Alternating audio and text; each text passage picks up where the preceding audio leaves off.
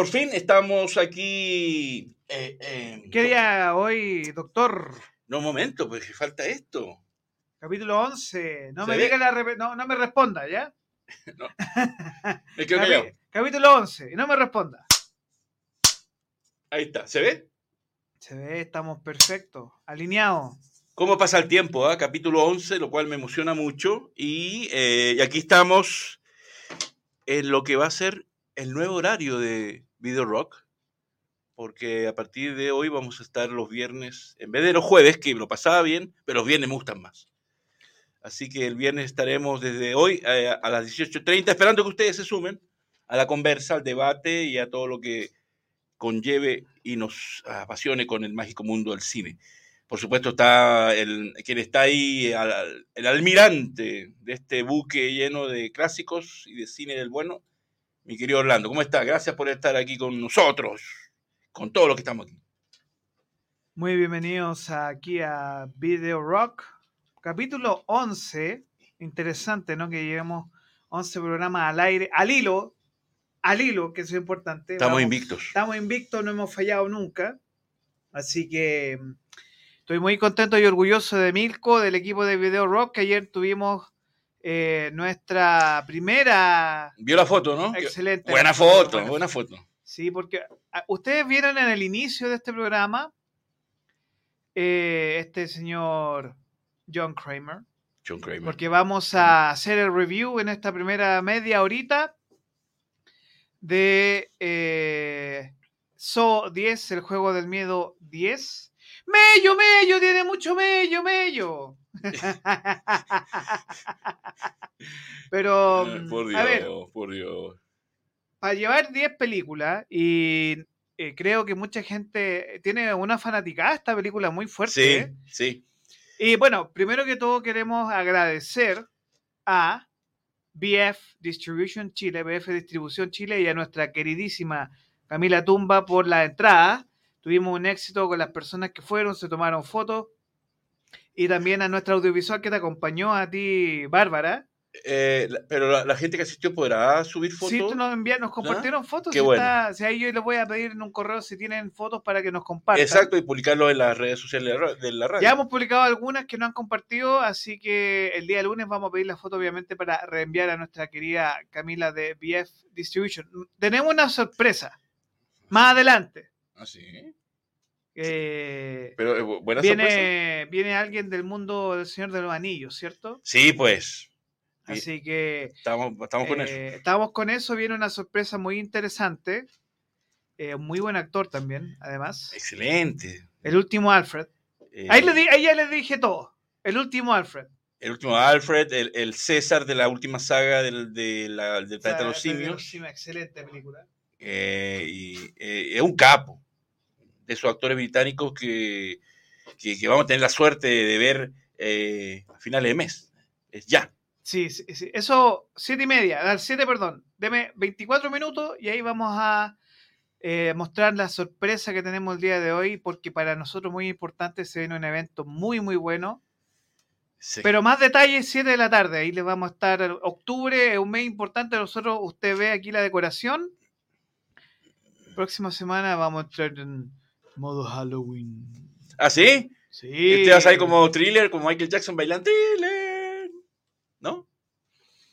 Tengo entendido que usted va a hacer pole dance, señor. Y va a bailar el caño. No, a mí me han bailado muchas veces el caño a mí, pero yo no bailo. Ah, no me diga que usted va a esos clubes de mala muerte. Llamados los que están ahí por calle San Diego, Maquíver, Miraflores, no, aquí en Santiago Centro. no, no, no, no. Yo o tuve- usted es más rasca aún y a los que están aquí en Plaza de Armas. he sido rasca, pero internacional.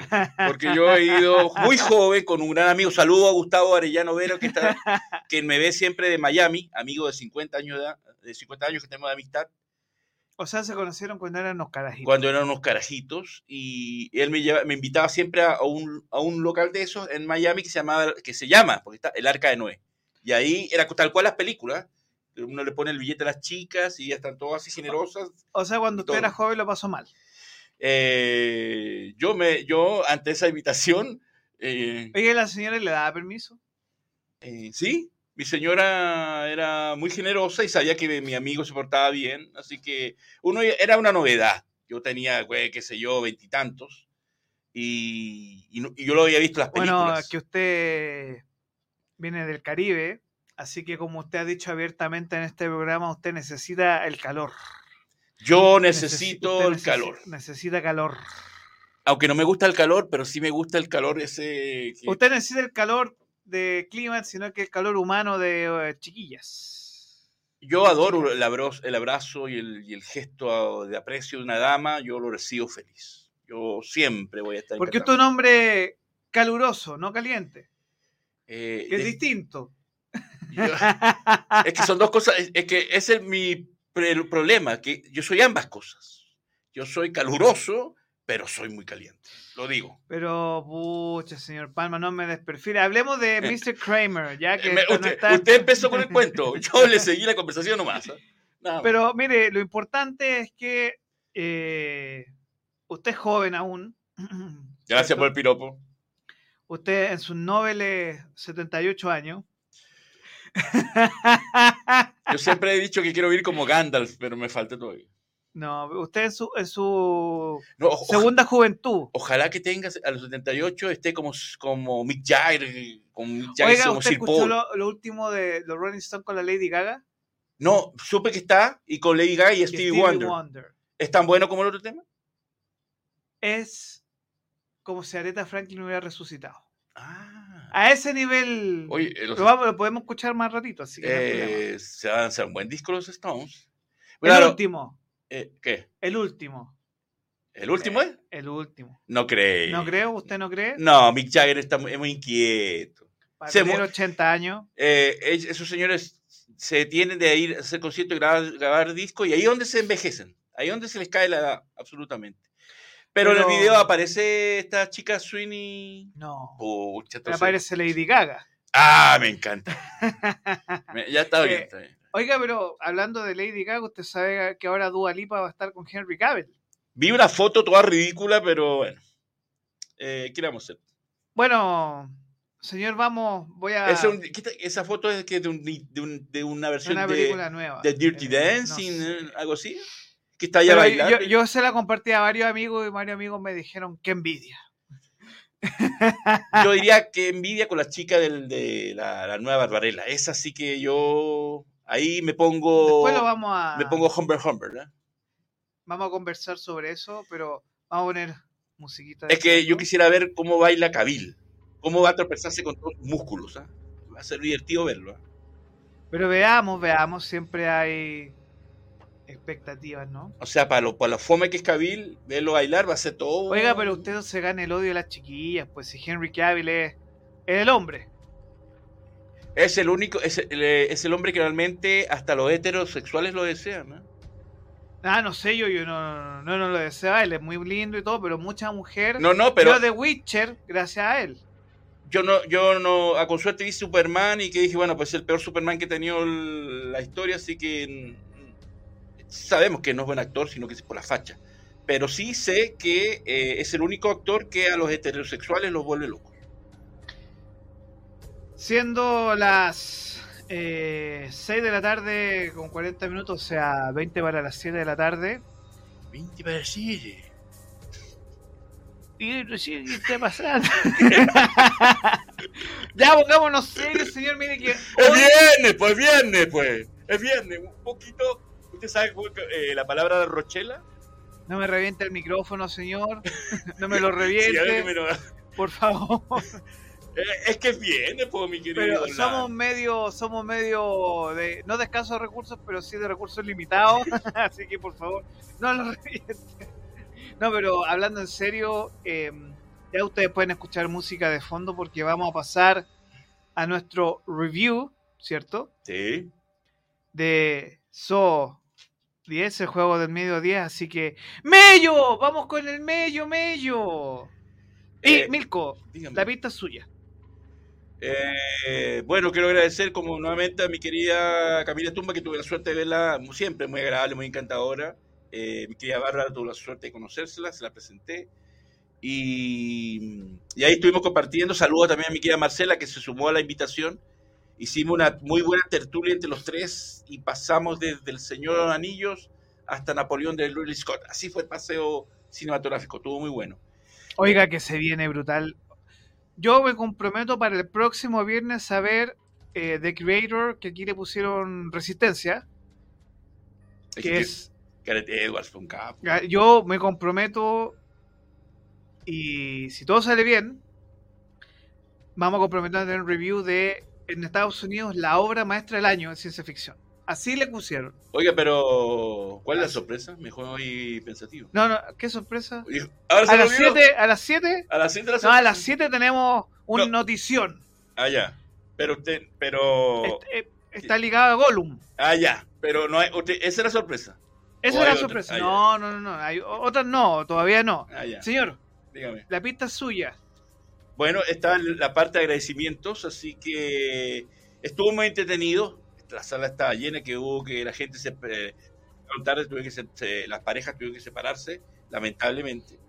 Ahí nosotros llegamos temprano, disfrutamos de nuestras deliciosas cabritas, nuestra bebida y, una, y estábamos súper bien ubicados. Así que nos tomamos una foto con Jigsaw y todos los demás, así que estábamos todos encantados, todo como tienen que ser las premiers. Bienvenidos como siempre. Así que, ah, como dice mi querido Orlando, BF Distribution, BF Distribución. exactamente.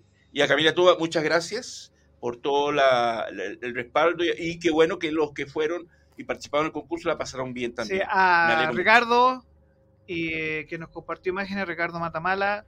eh, gracias por asistir, que ahí nos envió el mensaje, fue con su polola, lo pasaron súper bien. Y, y disfrutaron de lo que mucha gente ha dicho que es una total sorpresa. Eh, sí, porque ya cuando leí que Rotten Tomatoes la evaluó como la mejor película de la saga, me dije, wow, eh, la 1 es- para mí es una gran película. Eh, yo creo que es una película muy entretenida para tener una parte 10. A mí me gustó y las dos horas pensé que me iban a pasar la cuenta y se me hicieron muy cortas. Porque tiene una buena trama, tiene un... el- eh, usted como me dijo, mi querido Orlando, eh, esta es una película de, de fans.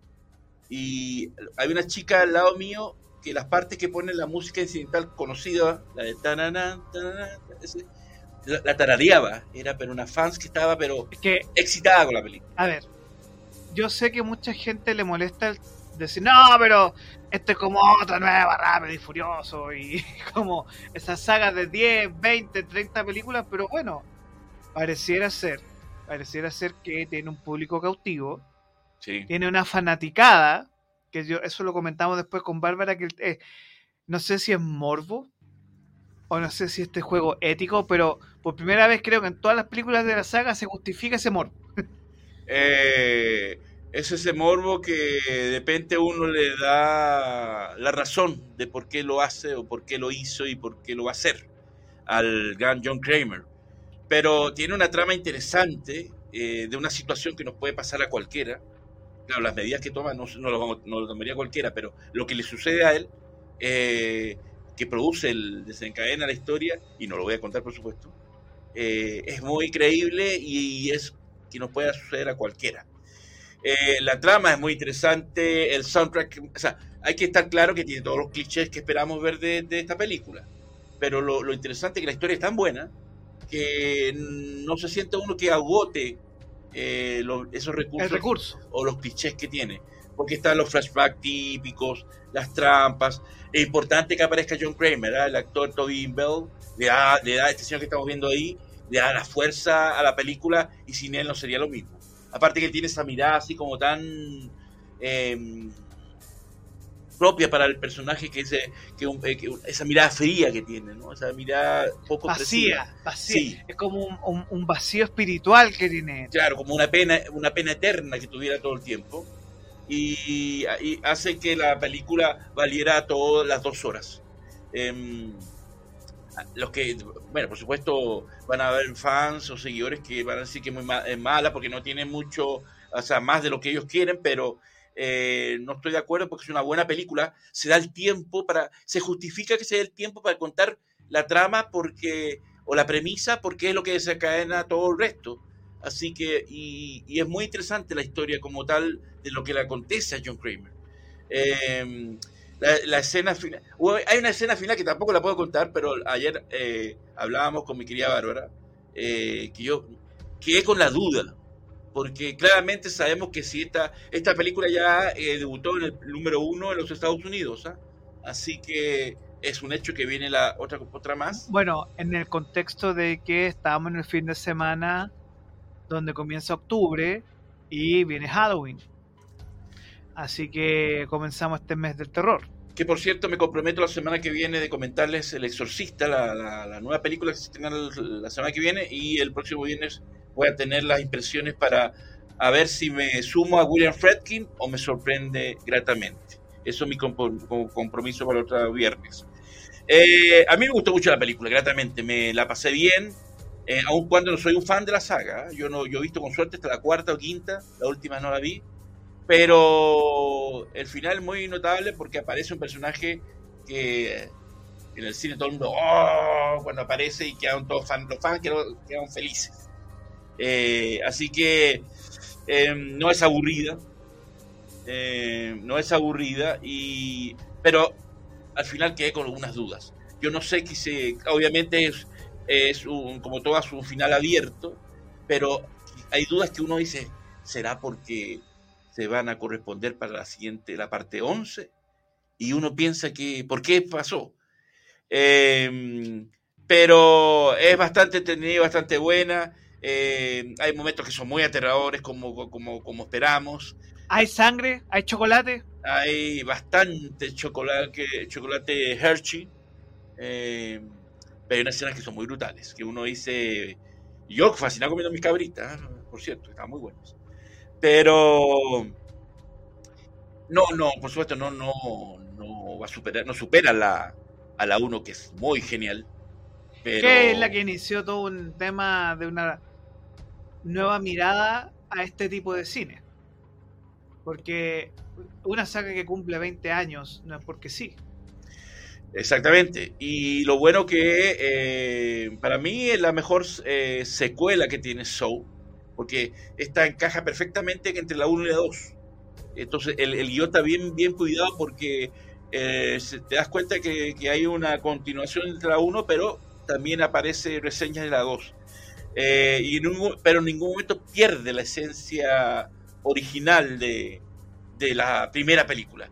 Em, lo que sí eh, vas a descubrir, porque revela muchos aspectos desconocidos de la vida de Jigsaw, de, de John Kramer, que nunca habías visto antes. Entonces, es muy interesante lo, que vas a ver eh, de este personaje y que lo hace por esa razón, que lo hace, em, eh, a pesar de lo siniestro que puede ser, lo, empático que tú, estás eh, ante él.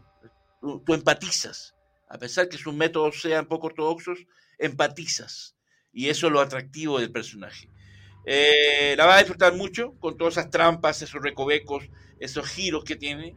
Eh, hay escena post crédito, así que. Ay caramba. Hay, una escena post crédito, así que. Ay caramba. Sí, que es muy buena. Eh, porque tú dices, ah, verdad, faltaba por resolver esto. así que no se olvidaron ese detalle. así que realmente los fans van a estar muy contentos. Eh, yo la veo como una carta de amor a la franquicia y para los fans. Eh, a entrarte en la vida de John Kramer y, explorar sus miedos, sus penas y, su ética, eh, hace que esta película sea absolutamente imperdible. las motivaciones son muy claras, más que nunca, y los dilemas son muy frescos y complejos a la vez. esta película, lo interesante es que va más allá del gore.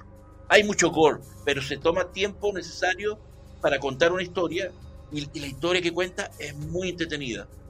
Eh, plantea ese conflicto moral que tú dices, pucha, eh, se justifica lo que está haciendo, pero tampoco no. Y, la tensión te mantiene bastante, bastante al toque. Eh, me sorprendió gratamente. Em, no esperaba, no tenía ninguna expectativa. Yo, yo como le decía ayer a mi estimada Bárbara, Em, yo no, no, acostumbro a ver trailers, no me gusta, me gusta que me sorprendan siempre. Lamentablemente los cine dan trailers y a veces me los tengo que ver. Y este no mm, evité ver trailers, así que iba con toda la expectativa de, de que o me aburría o me gustaba y me alegro mucho que, que me haya gustado. Em, Vamos con la nota. Así que me sumo la empatía con John Kramer. Viva John Kramer que siga más y que ojalá aparezcan más. De 1 a 7. Mirko Palma. Nota para. Yo le voy a poner más que al conde. Ah, ya, partimos bien. Porque el conde se ganó un 2, ¿cierto? Sí. Un 2. No, aquí le voy a poner un 5. Un 5. Sí. Bueno. ¿En escala venezolana o en escala chilena? En chilena, pues en venezolana sería un 13. Ya, bien. Es bueno, porque un verde es una nota azul, así que eh, eh, le pongo un 5 porque me entretuvo, no es una obra maestra, pero si vas al cine no vas a perder tu plata, vas a salir contento. Eh, si eres fans, lo vas a pasar mejor todavía. Pero no te aburre. Es mejor que las últimas, de varias de las 10, sí, por lejos. Ya eso hace la pena verla. Pero vas a descubrir esos aspectos de John Kramer que nunca habías visto y, y hace que y vas a entender la filosofía y vas a justificar y vas a decir por momentos qué bueno que John Kramer aplique esta filosofía.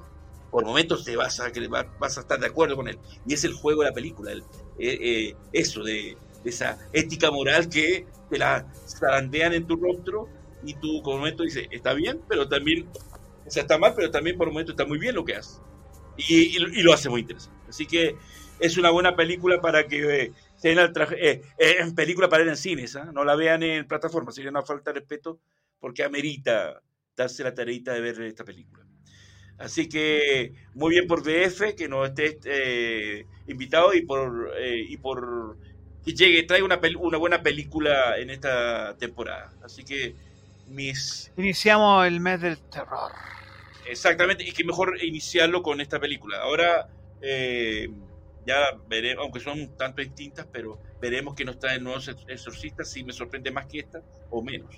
Pero esta gratamente estoy contento, salí muy contento ayer de, que no perdí dos horas de mi vida viendo una mala película. Oiga, Don una pregunta. ¿Por qué cree usted que eh, esta película en particular o la historia de Jigsaw, Juego del Miedo, tiene tanta fanaticada y ha sido tan exitosa? Porque para llevar 10 películas, por mucho que uno se burle de Rápido y Furioso, entre otras, va casi en el rumbo de Pesadilla, de Jason, eh, y debe ser de las películas de terror que más películas tiene, ¿no? Eh, sí, debe ser una de las más, porque Jason y todos tienen también varias, muchas. Muchas. como esta. Pero yo creo que el hecho que explota el, el- el- ese, ese El morbo, ¿no? el morbo y el sadismo, que como que todos vamos dispuestos a que no, a, no sé si disfrutar pero y sufrir, pero queremos ver. Entonces, como dice Miguel Orlando, ahí está el morbo y, y todo, nadie se salió del cine, ¿ah? todo el mundo la vio y calladito. Y calladito. Y calladito, todo. No una cinta extraordinaria, pero es muy, es muy entre- entretenida. O vale sea. ¿Cuánto fue el budget? ¿Cuánto costó esta película? no sé, esas películas son muy baratas. Pero por eso, por eso, que o sea, eh, Ya le voy a decir. 20, 30 millones de dólares y ganan 200 millones de dólares en un fin de semana, Claro. negocio redondo. incluso hasta menos. Eh, son, es, es que ese es lo es el negocio. es el negocio. Eh, eh, ¿Cómo se llama? Hacer películas baratas Y ganar mucha plata. y ganar mucha plata. Y esta es un ejemplo eh, al respecto. Eh, son películas eh, que es- saben que no van a haber pérdidas. Porque aun cuando pueda tener taquilla baja en Estados Unidos, en otros países, en Solo en Estados Unidos. Solo Estados Unidos, pero el, sumando la taquilla mundial y más lo que les dé la plataforma y todo lo demás, ahí es donde recuperan. Como están que baratas. recuperan. Y claro, y por eso, por eso es la ventaja, que son películas tan baratas que siempre van a ganar. Más o menos, pero siempre van a ganar, van a ganar bien. Y ganan bien. ¿Cuánto costó esta? Eh, tendría que averiguar, pero no, no lo tengo a mano. Deme un segundo a mí, yo, yo le ayudo, señor Palma. Pero esto, esta, esta escuela de la película barata que im- impuso Jason Blum, que yo siempre he dicho que es el rey Midas de las películas baratas, en las que hace películas de terror con, con- donde no hay estrellas, puros autores desconocidos que después nunca más va a ver. Y, y, y Jason Bourne se ha hecho millonario con eso, como película barata de terror. Ah, es para reírse. 10 millones de dólares. Menos. Y ya esta película, ¿cuánto va a ser? no? Y para que 300, sea 400. exitosa tiene que ganar 25 millones de dólares. Nada. Nada, pues este fin de semana lo recupera. Pero tiene el problema que está justo con el estreno de, que vamos a hablar la próxima semana, de Creator, Resistencia, que es éxito de taquilla en Estados Unidos. Pero si supera Soul, sí que Soul empezó número uno. Vamos, po. Va- número uno. veamos, veamos, veamos. Yo tengo aquí la información que me mandaron. Eh, aquí me mandó la gente de BF. ¿Dónde lo tengo aquí? Bueno, Eh, aquí tengo la. So, eh, el juego del miedo Soul debutó en el número uno. Eh, la franquicia eh, arrasó en su primer día de exhibición y lidera el ranking en Chile, Argentina, Perú, Colombia, Uruguay, Paraguay, Bolivia y Ecuador. A nivel latinoamericano está rompiendo. Y eso porque en otros países no se ha estrenado todavía. Así que en Estados Unidos aquí no dice la información, pero me dice que el primer día sí operó notable. bueno, todavía no sale la información de esta semana, pero ya en Estados Unidos eh, Así que la, la película número uno es eh, La Monja 2. es- ese es otro ejemplo. Película baratísima, ya ¿cuánto ha hecho? 400, 500 millones, no sé cuánto. Eh, la única película que ha tenido ganancia ha sido eh, El Equalizer, la tercera parte de The Equalizer. ah, He leído muy bien en. He ido muy bien. eh, pero todavía no están los resultados del box office de hoy día. Porque recién, para que la gente sepa, aquí en Chile tenemos un privilegio que se estrena el jueves. Pero en la mayoría de los países se estrenan los días viernes. Claro. Y recién el lunes vamos a tener el box office del fin de semana, la venta de entrada. Eh, entonces, Nota Milko 5. Sí, un- Bien. un 5 merecido porque es entretenido. ¡Pare la prensa!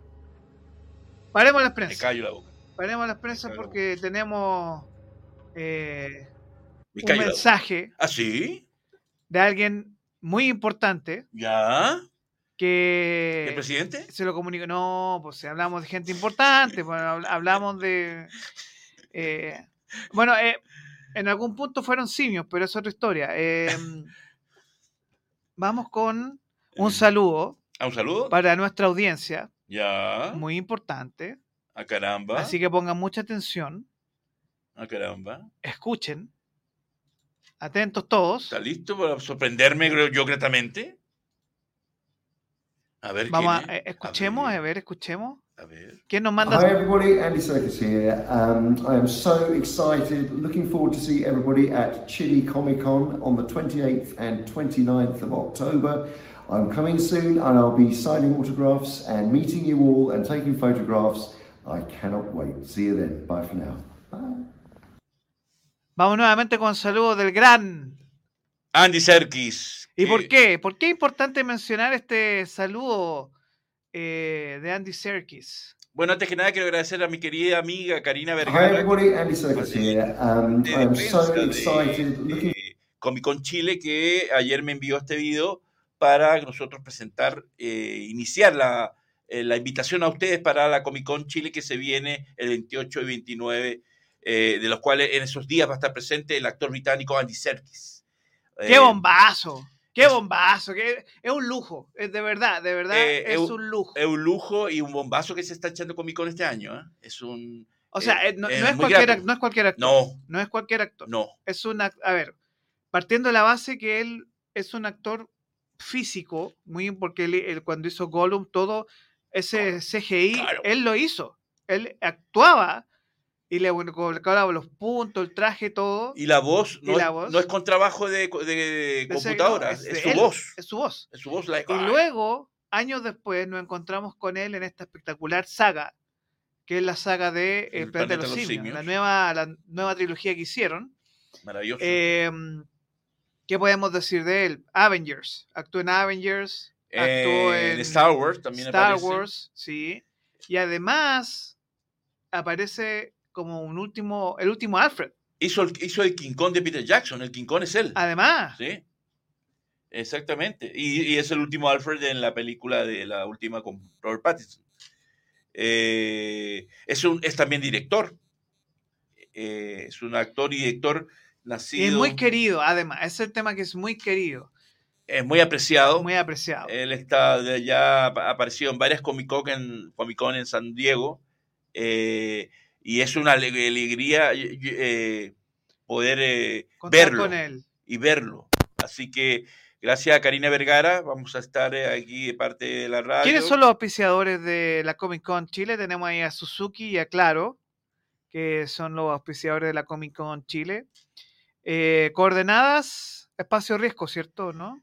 Espacio Riesgo, eh, es- eh, van a estar los, y él va a estar los días 28 y 29, eh, firmando eh, autógrafos, co- eh, conversando con todo el, el mundo, eh, pero el evento va a ser, va a ser bien 27, 28 y 29 de octubre en Espacio Riesgo, y ya la entrada ya están a la venta en Ticket Plus, con diversos descuentos, ¿ah? para la gente de Claro hay un 25% de descuento, para gente, eh, y 25% para la gente que tenga Banco Falabella.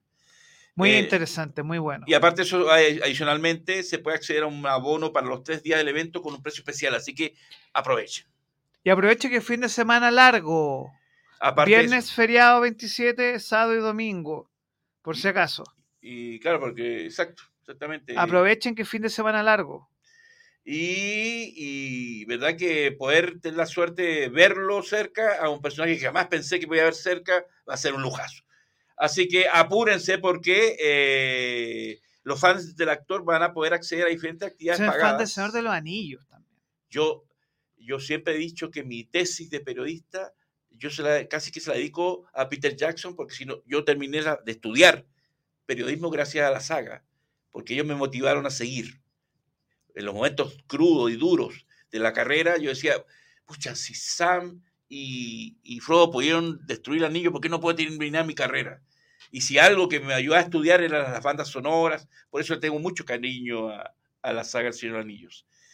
Y por último, le digo que los, fans del actor podrán acceder a diferentes actividades pagadas, como la tradicional firma de autógrafos, una foto en directo con Serkis, un meet and- o un meet and greet, así que, que permite conversar con él eh, de forma lúdica, así que entretenida e íntima. Así que falta poquito, pero vayan comprando sus entradas y sus, y sus abonos porque se van a agotar. Muchas gracias Comic Con Chile. Vamos a seguir informando sobre lo que se nos viene en este espectacular evento. Y Milko, eh, comentarios finales sobre el juego del miedo.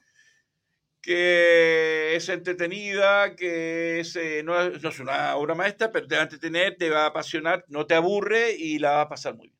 Si buscas ese tipo de película de terror. Así que recomendable. Cinco. 5. Vamos a poner música. Allá. pero no- a ver, no. Eh, vamos a volver un poco a. Vamos a. Ya. ¿Qué pasó aquí? Esta música. Pero ya terminamos Jigsaw. Terminamos Juego del Miedo. No, porque ahora. ¿Por qué tenemos esa música? Vamos a pasar a, Esa música. al misterio. ¿Qué es esto? Vamos a hablar de quizás uno de los escritores de superventas más importantes en la historia de, de los últimos 50 años, eh, que además es no solo escritor, sino que también ha participado como guionista, eh, ha creado cómics y ha generado todo un universo de adaptaciones cinematográficas brutales. Deben existir alrededor de unas 50 películas basadas en sus textos, ¿no? O más. Yo diría más. Entre. Bueno, él tiene un récord Guinness de ser el autor con más adaptaciones cinematográficas. Lo tiene el récord Guinness. Y obviamente que él tiene un competidor directo llamado Neil Gaiman, Neil Gaiman. Pero hoy, aquí en Video Rock, vamos a revisar Qué buena música. Buena música. quizás Bien seleccionada. uno de los autores de terror más importantes. Estamos hablando obviamente del gran Stephen King. ¿Qué podemos hablar? De, ¿Por dónde comenzamos con él? Es lo difícil. Eh, lo que tengo que decir que estuve cumpleaños el pasado 21 de septiembre, cumplió 76 años. Eh, quien se llama Stephen Edwin King. Es- ojo, si has, si has leído un libro con un autor llamado Richard Ban Banchman, es el mismo, ¿ah? es su seudónimo. Ha escrito libros con ese nombre, así que si tú has leído y se parece al estilo de Stephen King, es el mismo. Eh, bueno, escritor eh, estadounidense, nacido en Maine, Portland, Maine, eh, de novela de terror, ficción sobrenatural, misterio, ciencia ficción y literatura fantástica. Su libro ha vendido más de 500 millones de ejemplares por muchos críticos eh, literatos de, de- liter- de literatura es bastante criticado y hasta medio odiado. por-. Sí, condenado porque le dice que es muy comercial y es un director que hace sus películas pensando en, en llevarla al cine. How much? En el, en el maldito dinero capitalista. Eh, yo no leí, yo soy un pésimo le- le- lector de ficción, lo, lo- lo confieso. He visto muchas de sus películas, pero no sé cómo es escritor, si es bueno, si, si realmente estos críticos tienen razón. Y, y- porque muchos lo critican de, de ser un escritor nada, nada, nada- claro, nada, nada talentoso, un oportunista y que ha sacado provecho del terror. Pero no sé, si alguien ha leído sus libros y puede decirme, sí, son buen, o a lo mejor son mejores sus películas, la adaptación de sus libros a las películas, no lo sé. Pero sus películas, eh, muchas me apasionan. Creo que Stephen King tiene la gracia. eh, Usted que es teacher, profesor, usted lo ha leído, lo conoce bien su libro. sí, sí. Y Eh, es un buen escritor para usted. Más que ser un buen escritor, porque hay que entender mucho del contexto americano también, y eso se nos olvida un poco. Eh, hay un culto en Estados Unidos muy fuerte a estas narrativas que son, digamos, Populares. fantásticas, de mitos, eh, leyenda urbana. Y Stephen King sabe interpretar muy, pero muy bien ese tipo de eh, historias. Y mm, yo creo que el tema pasa porque, claro, eh, quizás dentro del mismo Estados Unidos el tipo es súper multimillonario, se hizo millonario haciendo libros, después películas. eh, tiene mucho, mucha fanbase, muchos fans. De hecho, Muchísimos. de hecho, uno, los fans están muy enojados con la mala adaptación que se hizo de La Torre Oscura, por ejemplo, que es de Stephen King. Eh, Pero ¿qué dicen los fans del, del fandom? No, no, no. El, el fandom de Stephen El es que, Pero no critican el fandom porque es una versión libre de, Kubrick. o sea, más que eso, lo que ocurre de fondo es que Stephen King mueve. O sea, es Arrastra. un- arrastra mucho. Y, Sí. Y, y de verdad es un autor que, o sea, las adaptaciones del cine al cine amplifican lo que él escribe. Por ejemplo, estamos viendo esta Cementerio de Animales, que le han hecho dos versiones, y todo el mundo cuando vio esta cuando niño en los 90 quedó traumado. Eh, la- claro, La original, la original, eh, la escena del, del camión. El el camión, niño, que es brutal. Y el, y el zapatito rodando por la, la carretera. No, eh, eh, eh, terrible. marca. O por ejemplo, eh, el Pennywise, Pennywise, que es de It. en español, La- ¿qué, la- cómo, eh, ¿cuál es la traducción de Pennywise? no, Pennywise. It. ¿Qué, ¿Pero no significa nada? Bueno, la- muchos niños quedó traumado con esta versión de Tim Curry. Que es mejor que, el, que la. eh, eh, esa, ojo. Este, eh, yo, hablo siempre, yo siempre he hablado de, los, de estos dos payasos, de estas dos versiones. eh, yo me quedo con la de Tim Curry, el payaso. Pero la versión que hicieron los Muchetti, la versión de ahora, la contemporánea, es bastante buena. Pero no tiene el peso de Tim Curry, que es un actorazo. Y que en esa época no necesitaba CGI, sino que con puro trabajo de él visual, de gesticulación y tonismo, y logra ese Pennywise que, ah, que, que perturba. Así que en ese aspecto me quedo con el gran eh, Tim Curry. Usted la vio muy chico esta. No, no, no, yo no, esta no, la he visto? visto. Porque mis Ya. primas quedaron traumadas con esta película Ay, y estaba prohibida en la casa. Le metió, me metió el, cu- el cuco. Le- le salió el cuco y dijo no lo vea. No, no, no. Es que esta generación, para los que tienen 40, película, para los que tienen 40 años, uno les muestra este payaso y se, disculpe la expresión, la gente que no está escuch- escuchando, se cagan ahí mismo. Porque les dio mucho miedo el Pennywise. Este, este ¿Le, payaso. le da miedo el, el penny?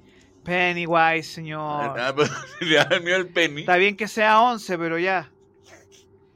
Y esta es la espectacular, Kathy Ah. Bates. Espectacular. A- Annie Wilkes. Annie Wilkes. em, Oiga, enfermera, pero enfermera. James Caan.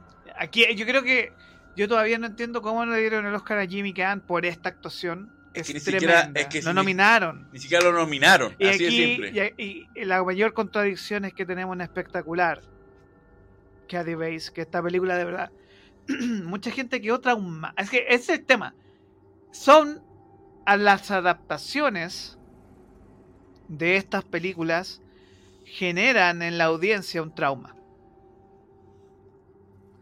Y hay una. Es lo mismo un poco con lo, ocurre, con lo que ocurre con este de Saw, que son morbosas las películas. Y porque te generan un dilema moral que es muy protestante, ya si le que- queremos analizar desde el punto de vista más serio esto. Uno de los grandes temas de Stephen King y que se circunscribe en la dinámica norteamericana es que son obras muy protestantes. Y donde hay un dilema ético moral de los personajes entre el bien y el mal. Y no es por ponerle color, pero eh, ese es el dilema que siempre se mezcla en sus historias, ¿no? Aquí tenemos este personaje que uno sabe que es malo, pero uno termina empatizando con eh, la maldad del personaje, ¿no? ¿Cuál? ¿Annie Wilkes? ¿Em- Sí. ¿Empatizar? ¿Cómo es eso? Que la lógica de estos personajes que de la historia de Stephen King, Pero si uno termina odiándola, ¿cómo vamos a empatizar? me refiero a empatizar con el mal, que uno comprende los hechos malos que ocurren O sea, empatizar esta con el idea villano por ser villano. en esta idea de la superstición. Ya. Muy bien. Pero, eh, pucha, la escena cuando le, le quiebra las piernas, si eso no es maldad, no sé qué. ¿eh? No, pero. Bueno, aquí tenemos las diferentes versiones de Cementerio de Animales, que mucha gente le encantó la versión original, no la nueva. La nueva es muy buena, señores. No la traten mal. Es muy buena. Yo la fui a ver al cine y caí encantado. Así que ahí, digo- ahí difiero de los que digan que es mala, ¿no? Es bastante buena.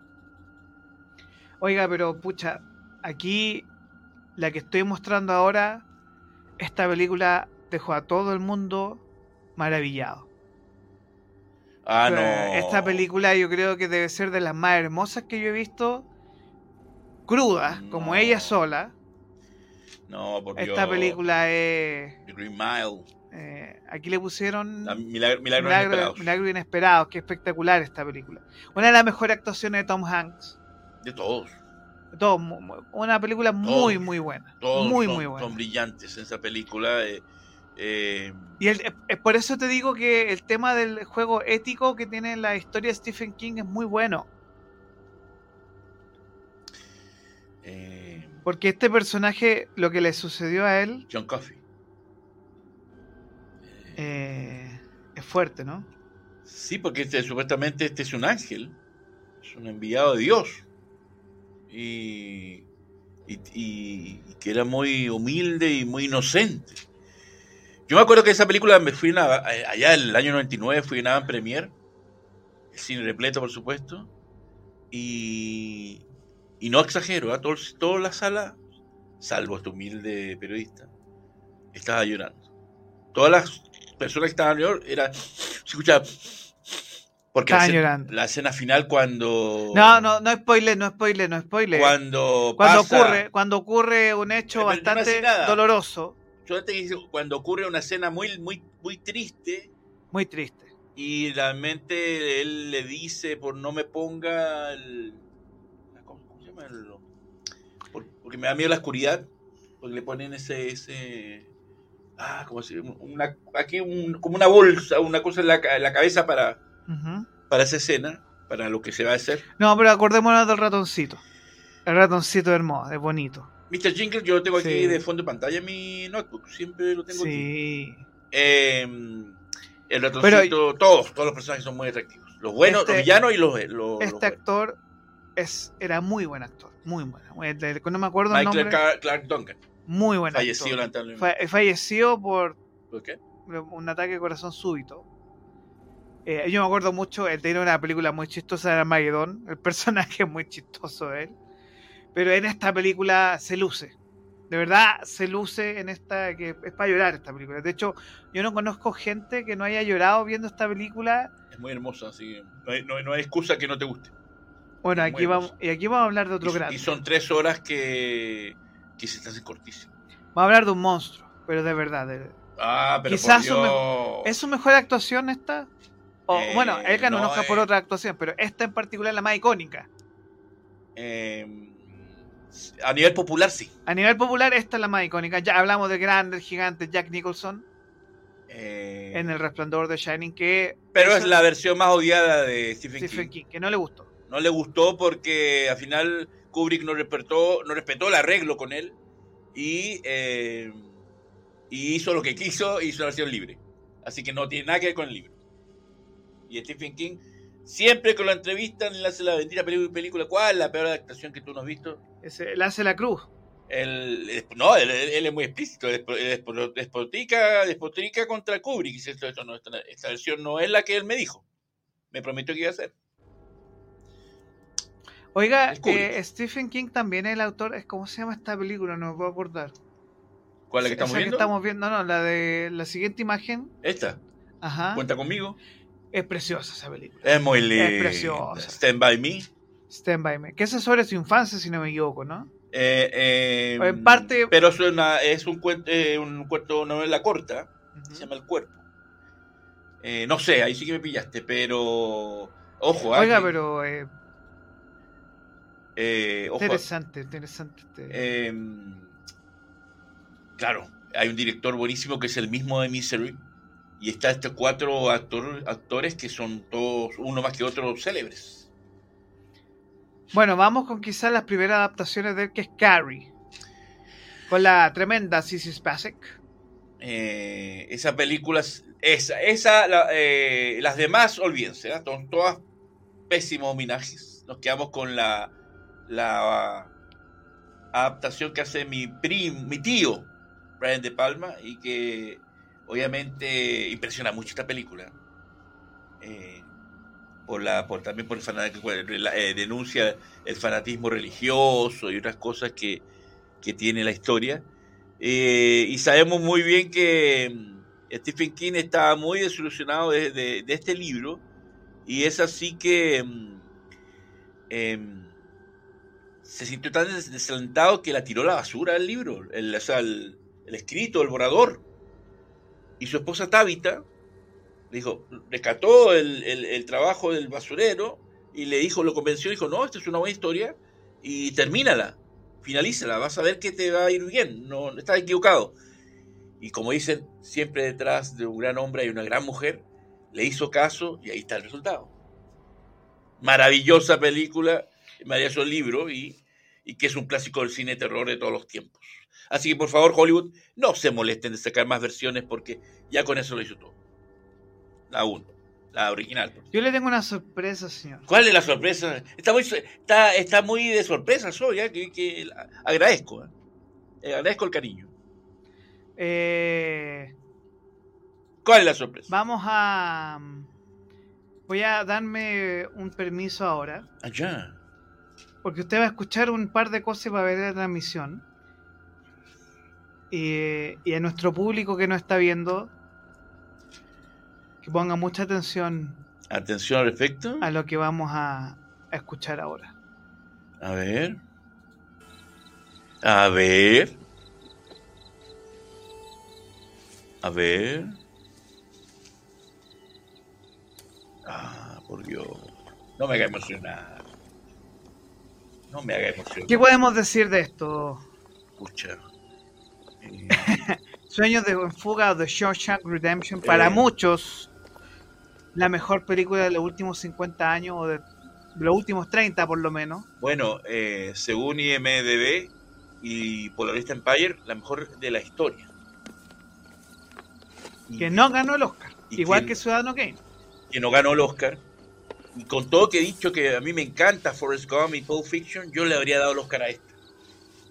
Porque son muy pocas las películas que, por lo menos a mí y a todos creo que estamos de acuerdo que es una película que te, te enaltece, te emociona y Te cambia la vida. te cambia la vida y te hace y donde tú dices gracias a Dios que está esta película porque justifica por qué el cine es el cine porque el cine tiene, no, no puede morir y, y eso es algo que yo siempre lo digo y no lo digo en broma lo digo en serio yo antes de morir antes de abandonar este planeta yo tengo que ir a Cihuatanejo yo tengo que pisar la las arenas doradas del, del Pacífico mexicano y sentirme tan libre como se sintió Andy Dufresne o Red cuando la, la escena final se encuentran y, y es Cihuatanejo el testigo de todo eso. Yo quiero vivir, vivir esa libertad. A mí me han dicho, no, que exagerado. Aquí en Chile hay playas, todo, todo, la- todo de Arica a Punta Arenas. Sí, está bien, pero no es lo mismo. Dear Red, Yo quiero vivir eso y lo voy a hacer. Yo voy a ir a Cihuatanejo y voy a caminar en, la- en las arenas de, eh, doradas del Pacífico mexicano y sentirme you? Pero esto está subtitulado o qué? I could use a good man to help me get my project on wheels. Pero es que es you. La película es genial. eh, es, es simplemente amarla. Amarla. Hope is a good thing, El- el- la esperanza es una buena cosa. and no good thing ever dies. I will be hoping that this letter finds you, and finds you well. Your friend, Andy.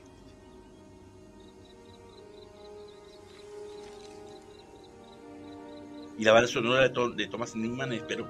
Escuchen.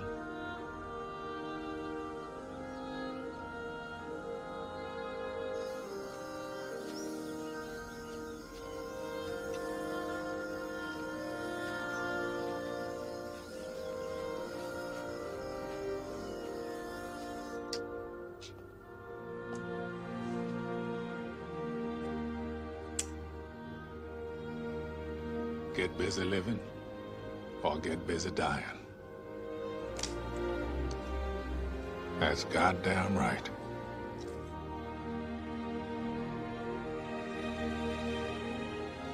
For the second time in my life, I'm guilty of committing a crime.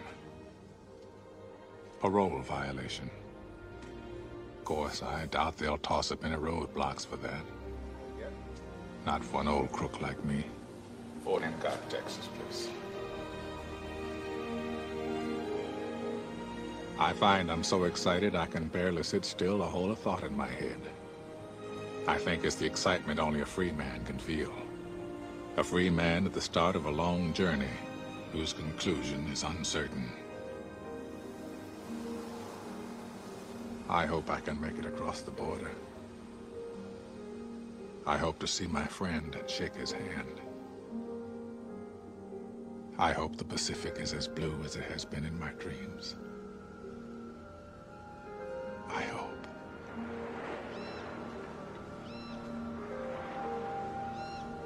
¿Por qué esta película es hermosa? Porque. Y ahí están viendo lo que yo voy a hacer en mi vida. Lo voy a hacer. Tenga la edad que tenga. Yo voy a estar ahí. Porque quiero ser libre como ellos. Alguna vez sentirme libre. Y ellos lo hicieron porque yo no. Y, y, y terminar una película con, lo, con esta frase tengo la esperanza de que el Pacífico sea tan azul como en mis sueños. Tengo la esperanza. Es, eso es poesía, señores. Eso es amar la vida. Así que... Una película espectacular, yo creo que es preciosa. Es la tremenda banda sonora. De Thomas Newman, que es un capo. sí, espectacular. Eh, son esas películas que a toda hora yo la, yo la veo y siempre voy a decir lo mismo y voy a tengo que cumplir mi sueño porque lo tengo que cumplir. Oiga, pero hay Ninguna una, otra película me ha obligado a hacer eso. hay una película muy buena con ah, este actor, ¿cómo se llama? Muy bueno, el, el francotirador. que Bradley Cooper, Robert De Niro. No, no, no. El Walken, Christopher Walken. ah, la ya. zona muerta. Que después era una serie, The Dead Zone. ¿Pero vio la serie? Vi la serie y después llegué a la película. Muy buena película, La Zona Muerta. Sí, Eh, tuvo buenos comentarios. Sí, eh, eh, muy, muy buena. la vi hace muchos años, no lo he vuelto a ver. Sí, yo la vi durante la pandemia, La Zona Muerta, muy buena película. De esas que, que cuando hablamos de como de premoniciones, oiga, pero aquí me dejó otra película que todo el mundo quedó mal, mal, mal, La Niebla. ¡Oh, no! Eso yo no puedo mostrar al final porque me matan, pero Eh, y fíjate, eh, eh, esta película lo va a dejar mal. pero ahí está lo grande de Frank Darabont, porque es el mismo director de Sueño de Fuga y el mismo director de Milagro Inesperado. Es un genio, es un gran Hay otra película que se llama Dreamcatcher, el atrapasueños, que también es de Stephen King, ¿no? Pero ese no lo hizo Frank Darabont. No, no, no, pero es como de este mismo estilo de la niebla, que es brutal, o sea, de verdad Eh, se va a cuestionar todo, señores y señores. si Stephen King dijo el final de, de este libro es pesimista, pero cuando vio este final que hizo a Frank Darabont quedó, pero él mismo quedó choqueado porque es un final desgraciado, Desgraciadísimo. maldito, es un final maldito. Es, de esas películas que uno dice, Que no la ves cuando ves de- deprimido no, porque va a terminar no, mala. no, no, no, no. Pero de, ver- de verdad es, es brutalísimo. Yo la vi en el cine, quedé fascinado y cuando veo ese final dije, no, pues sí. No, yo creo que todo el mundo ha quedado para la, disculpe la expresión, que la gente que nos está escuchando quedó para la cagada. Es que, es que es como me gusta a mí, por los antifinales. Finales que no son optimistas, este es de los primeros, que está en los primeros lugares del galardón de película absolutamente pesimista y es un final maldito, un final desgraciado. Pero grande la película, es buenísimo. Por supuesto no estuvo postulando ningún premio, el Oscar ni nada. ¿Cuántas adaptaciones tiene Stephen King en cine? Porque Eh, me mencionaste que tenía el récord mundial. El récord mundial es el que más adaptaciones tiene. Lo que les puedo decir inmediatamente es que tiene 64 novelas, 11 colecciones de relatos y novelas cortas y 7 libros de no ficción. Además de un guion cinematográfico. Eh, por ahí va a aparecer eh, la única película que ha hecho, que yo muy joven la vi, y donde él decidió no hacer más cine y le apoyo porque era muy mala. Una película que protagonizó Emilio Esteves. Donde él quiso hacer cine y le quedó tan mala que quedó dijo nunca más y lo cumplió, ¿eh? nunca más dirigió películas. Eh, ¿Cómo se llama esta película que hizo? Ah, Máxima, cuenta conmigo Máxima por el gran Overdrive. Rob Reiner. Eh, ¿Cuál? Cuenta conmigo, Rob Reiner. Claro, pues sí, el mismo de Misery. Así que Rob Reiner es un capo, es un grandioso. Yo creo que mucha gente ha quedado, y yo puedo asegurar que La Milla Verde debe ser de las películas donde más gente ha sentido una sensación con un, junto con La Niebla. eh, Es que son de esos finales, finales que no merecía pasar lo que pasó. son finales injustos. Son finales injustos porque el final de Milagros Inesperados es injusto. Y el otro es más injusto todavía. Eh, pero así el cine, pues es lo maravilloso. Que los directores se la juegan y no siempre tienen que ser finales felices. Y los antifinales yo son los que son, son los que adoro, porque son, a fin de cuentas, muchas veces la realidad misma. Así que viva los antifinales. Los finales, eh, eh, los finales felices a veces no agotan. Siempre eh, es necesario un antifinal. Y esta lo tiene. Em, sobre todo para la gente que esté, que tenga familia, esposa, hijos y demás, ese final, pucha, vas a odiar esa película, eso te digo. Nada más. Al- Hablo de la niebla, la vas a odiar. Porque es muy, es muy. ¿Se puede decir grosería? Sí, Es muy. Perdón, yo, yo primera vez, este, esa es la gracia de Capital Rock, que me siento liberado y puedo decirlo. Es un final hijo de puta. Yo pensé que iba a decir un final culiado, pero. No, no, no. Ay, dije, sí, Es un final hijo de puta. sí, totalmente. Eh, para lo que me entienda, mi querida Bárbara, es un final coño de madre. Y que te deja con la guata revuelta, que es el tema. Te deja como ¡ah! con, el, con el estómago mal. Esta película, La niebla. La Niebla, Sueños de Fuga. Es que eso es lo simpático de Stephen King. Que La Niebla te deja mal, pero Sueños de Fuga es como el alivio, esa... Eh, eh, Es hermoso el final, es hermoso. el final sueño de fuga es para, para creer en la vida. Creer en la vida. Y el final de la vale la niebla pena es para no creer. Y la, y la y el final de la niebla es para decir, puta, que la vida sigue desgraciada. Una vida cochina. Bueno, el balance.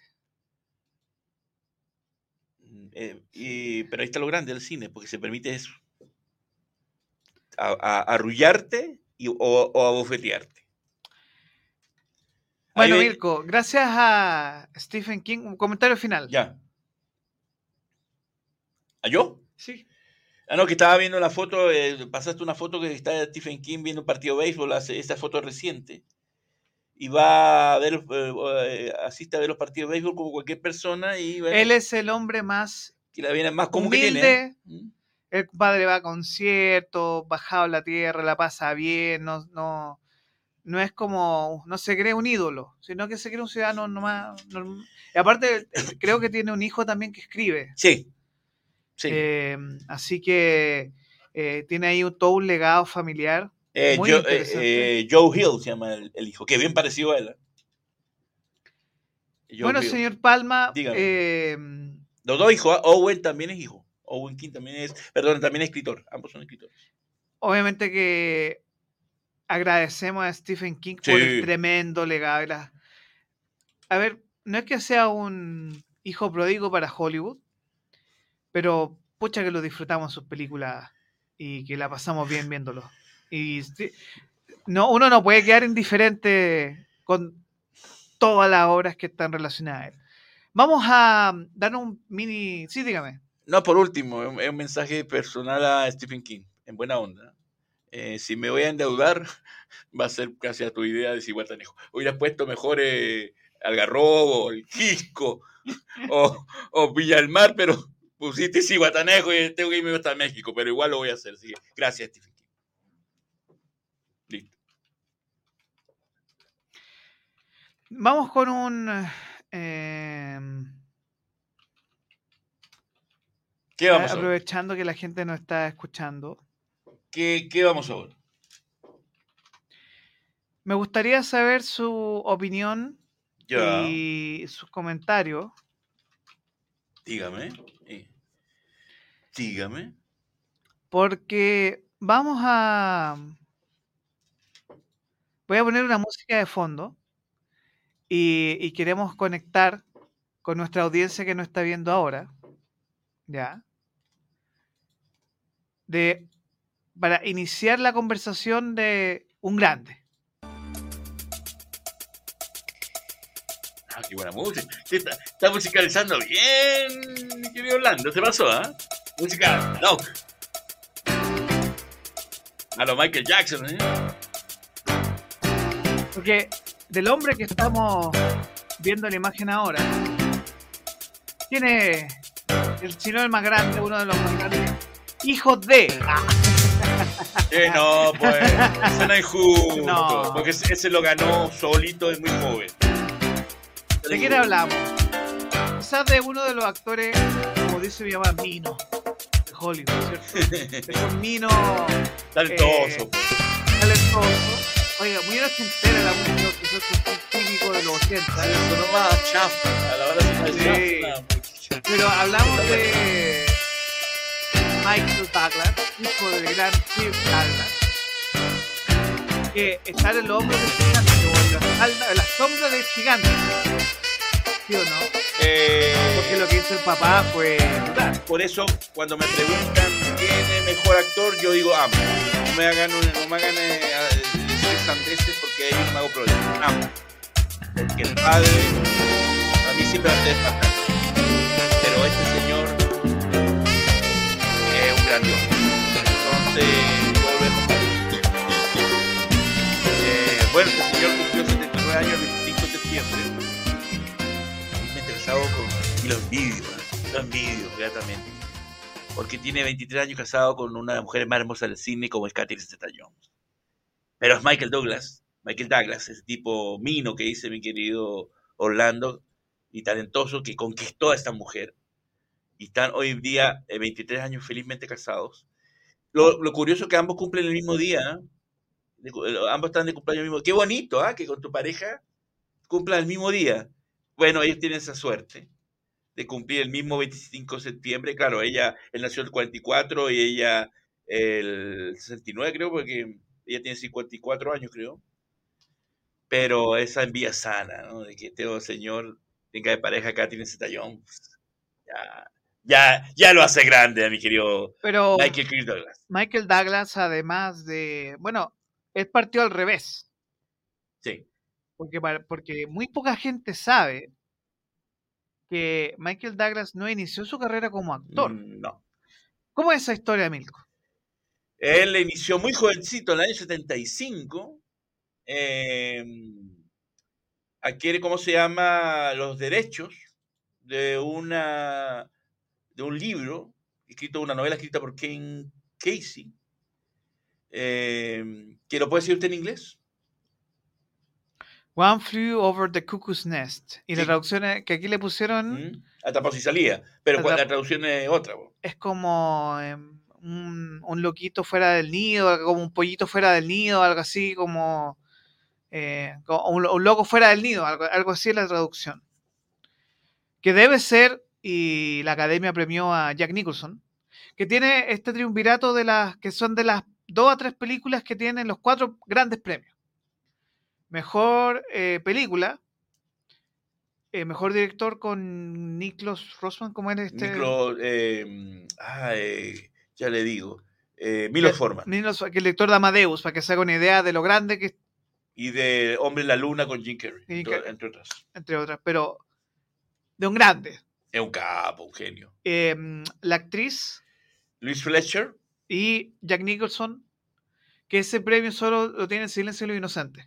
Y son es- One Flew Over the Cuckoo's Nest, The Silence of the Lambs, El Silencio de los Inocentes, y había otra más, una, que son de las tres películas que han logrado los cuatro grandes, que son los premios más difíciles. En un año, esos años que dan rabia que compitan tantas películas buenas, porque ese año compitió con Tarde de Perros, con el gran Al Dog Pacino, Days Afternoon. y con Tiburón, la mejor película. Eh, y Michael Douglas ganó muy joven el Oscar a Mejor Productor por, para que ustedes entiendan, cuando una película gana Mejor Película, no es que gane Mejor Película, gana Mejor Producción cinematográfica. Y eso, eso son los productores los que se llevan el premio. Eh, por eso muchas veces uno dice, bueno, si esta película la hizo A o B persona y aparecen dos tipos que de la nada son los productores, bueno, ellos son los que reciben el Oscar a Mejor Película, los productores de una película. Y Michael Douglas, muy jovencito, ganó ese Oscar a Mejor Producción y luego inicia su carrera como actor. Mm, bueno, Y además de eso, eh, una de las claves, a ver, siempre ser el hijo de pesa. mm, En el caso de Michael Douglas, obviamente que eh, ser el hijo de Kirk Douglas era todo un tema. eh, además que se parece tanto al padre. y de hecho creo que nunca trabajajaron juntos en películas, creo. sí, trabajaron, Sí. pero ya él muy viejito, Sí. Kirk Douglas, ya, ya a punto de morir. Casi como 100 años hizo una película con él. Entonces es muy Una- una interesante. peli- Una, pe- comedia muy, muy gentil. Michael Douglas creo que uno de los pocos eh, actores también que tiene los cuatro grandes, que son un, gra- un Grammy, eh, ah, eh, un Globo de Oro, un Oscar, Un Oscar, un Emmy. un Emmy y un Tony. Mm. Y el Emmy lo tiene por una tremenda película que se llama Behind the Candelabra, Oh, qué buena película es esa. con, con un Matt Damon que actúa como, no actúa como Matt Damon, No, no, eh, no es Matt Damon. De las pocas donde Matt Damon actúa, Actúa. de tú a tú con. y que ahí con Michael, Douglas, se la manda en esa película. Se ganó el Emmy por eso. ahí se ganó el Emmy mejor. Y el eh, Globo de Oro también. em, Es muy buena esa película. Está en HBO, la, se la se En HBO siempre. Max, sí. Eh, qué brutal, ojo, que es, de la, es como el eh, Liberace, La historia de la Liberace. historia de Liberace, que fue uno de los primeros músicos importantes que se contagió de VIH, de SIDA. Y que fue uno de los primeros músicos que hizo su carrera en Las Vegas, eh, exclusivamente en. Las Vegas. Eh, así que es muy, muy interesante. eh, y es una actuación may- de hace 10 años más o menos, Sí, una década Sí. tiene la película. eh, y que es como de las... Él, él sacó unas series muy interesantes también, muy, muy mayor, pero él tuvo una época dorada donde la mujer o las actrices más bellas de Hollywood tenían que trabajar con él. O sea, era el galán junto con Harrison Ford. Esos canales machos, así, eh, duros. Bueno, por eso ganó el Oscar en Wall Street. pues, eh, claro, un actor que lo tiene todo, buena facha y un actor. Buen actor. Buen actor. Pero él tiene, a ver, ah, ¿sabes qué? Me acordé de una película tremenda, eh, Lluvia Negra, ¿no? ¿Cómo se llama? Sí, sí, qué buena, Esa- por Dios. Qué grande esa película. Esa es de Ridley Scott, ¿no? Sí. Sí, tremenda película. Es excelente. A mí adoro Lluvia Negra. Y hay que hace un policía corrupto. Y, y- y es esas grandes películas donde él eh, una vez más demuestra que es un actorazo. Bueno, eh, a ver, esta película yo creo que si no ganó el Oscar, dar mucha rabia y no le ganaba un día de furia. Oh, por Dios. Uf, uf. Eh, así él no es, él no es él, no es él, de verdad no, no es Michael Douglas. No, no, no. esos son esos papeles no, que no uno dice con ¿Cómo? ¿Cómo? ¿Cómo? cómo lo hace. ¿Cómo lo hace? Porque de verdad no es Michael Douglas, de verdad. Siendo tremendo, y actúa Robert Duvall, si no me equivoco, en Sí. esta película, que es una es brutalísima, No, es, es brutalísima. eh, yo creo que to- eh, aquí empatizamos todos con él. A pesar de lo que hace, el- el- la reacción como ciudadano y lo que y la rabia que que está tiene. sacado y está, está fuera de sí en toda la película y es creíble, que ese es el otro tema. Es que claro, es que la escena de cuando va a comer la hamburguesa es cierto lo que él dice. Porque le muestran eh, la foto donde se ve una hamburguesa jugosa y pues le dan una porquería y dice, bueno, entonces, ¿qué es lo que estoy viendo? Voy a consumir algo que me estás vendiendo y que es mentira. Entonces hay una descarga social, eh, política y todo de- del ciudadano ante el sistema. Y este señor, eh, usted me crea que ni siquiera lo nominaron al Oscar, así vergonzoso es. Es una de las mejores películas que tiene él. Yo, bueno, eh, mucha gente recuerda su actuación en Traffic también. Ah, como el, como el abogado que tenía la hija drogadicta. Es brutalísima esa película. Eh. Muy buena y de verdad de- vale mucho la pena. Bueno, ahí está su envidia, señor Palma. Por, por con la tremenda Pero perdime, que no un suertudo, pues. Mírame eso. Pero si es suertudo, po. Bueno, por, pero por eso, mírame, mira cómo le hace beso lleno, Ya, lleno de pero- pasión y eso. Oiga, pero y la mirada de ella, pero como diciendo, como- lo tengo a los pies. como dice mi, mi viejita, Dios. mi mamá, es Ahí- un mino. Ahí es, está, un pues, ahí mino está. es un mino, es un mino. Su mamá estaría feliz con esa foto. ¿eh? De- Es un mino, Michael Imprímele esa foto para que se la lleve, porque el No, tipo... Es un mino, es un mino. Es que el papá también era, era, guapo, el papá era buena facha. Pero esos son los años de, de Mino, donde tu, donde, donde tu mamá tiene razón. Bueno, eh, cuando Pero- hablamos de Michael Douglas, bueno, se me vienen otras más. eh, una de las primeras, una película en David Fincher, el juego Ah, el juego, con Penn. con Champagne, que Que es tremendísima. de Sí, pues. Tremendísima. le hace pasar todo porque era un juego al final. Por el cumpleaños era, ¿no? Y Sean Penn Sí. lo organiza todo porque era su cumpleaños. El cumpleaños de Michael, el personaje de Michael Douglas. Eh, y es muy, muy interesante el, el trabajo y la evolución de él. Eh, Esa es una película que se la recomiendo, que nadie ha visto, que se llama El síndrome de China, con la gran Jane Fonda y gran Jack Lemmon, sobre eh, e- e- ambos, ellos dos hacen ella de un periodista y él de un camarógrafo, que van a grabar un reportaje en una planta nuclear y en la visita el, eh, la planta nuclear tiene un accidente mm, y que lo interpreta genialmente Jack Lemmon como el administrador de la planta nuclear. Y ellos graban y son testigos del hecho. Es muy buena, eh, debe estar por ahí, El síndrome de China. Nominado a Mejor Actor de Reparto Michael Douglas por esa película. bueno, aquí tenemos también. eh, no me puedo recordar el nombre de esta actriz, si usted me ayuda. Kathleen Turner. Catherine Turner. Con esta película que era una imitación. Una parodia. Una parodia de Indiana Jones. Correcto. Pero que fue un bombazo. que, Que le encantó a mucha gente. que dirigió Robert Zemeckis antes de Volver al Futuro. eh, y que mucha gente ahí dijo, vaya, vaya, eh, este actor ahí. Porque claro, él era el mino, pues, el mino de la película, con esta otra chica que era una escritora, si no me equivoco en la historia, ¿cierto? Eh, Tengo años- muchos años que no la veo, eh, pero... Ella era una escritora que escribía sobre este explorador y va, está- son dos películas muy interesantes. Em, que funciona muy bien la química entre ellos dos como pareja cinematográfica. y además actúa después con Danny DeVito en la segunda parte, La muy chistosa, muy chistosa esa película. Ahí está. Donde ahí comienza la amistad con, de muchos años con Danny DeVito. Ese es el síndrome de China, que se la recomiendo, búsquenla por ahí de estar. Es muy buena película. Bueno, y aquí es la envidia, po, la envidia de, de todo hombre en ese momento, porque él debe ser uno de los pocos actores que le tocó Ah, por estar. Dios, ya. él pues. tiene dos películas con las actrices más bellas de los 90. Pero que ¿por en qué una- pone esa foto? A ver, pero de hecho son pues? tres. Son tres películas Eh, brutales. Él tiene una trilogía del sexo. que es Atracción Fatal con Glenn Close. Es, Que en esos años estaba guapa. que es Estaba muy linda Es ella. ahora hay una adaptación, hay una adaptación. Hay una obra de eh, teatro. Es una obra de teatro, pero hay hay una adaptación a serie ahora. ¿La visto esa serie? No, yo- pero esa película dejó a todo. Ahí da rabia de por qué Glenn Close no ganó Oscar a Mejor Actriz. Porque Y- esto me dice que ahí se lo dieron a Cher. Por Se lo Moon- dieron por hechizo de luna. Moonstruck. Eh, y después sale con, con el tremendísimo Paul Verhoeven, Atrevidísimo, como me gusta él. con Basic Instinct, o aquí le pusieron Bajo Insti- Instinto. O el Tito Básico. claro. Y luego saca Acoso Sexual con, Con Demi Demi Moore. Moore. Entonces, él, él, él envidia. Pero. Pero esa- muy buenas películas, pero muy esa, buenas esa envidia muy le pasó la cuenta.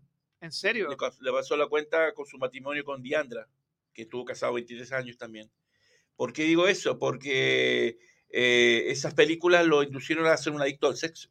¿En serio? ¿De verdad? Y le costó el divorcio con su esposa Diandra. ¿En serio? ¿Verdad?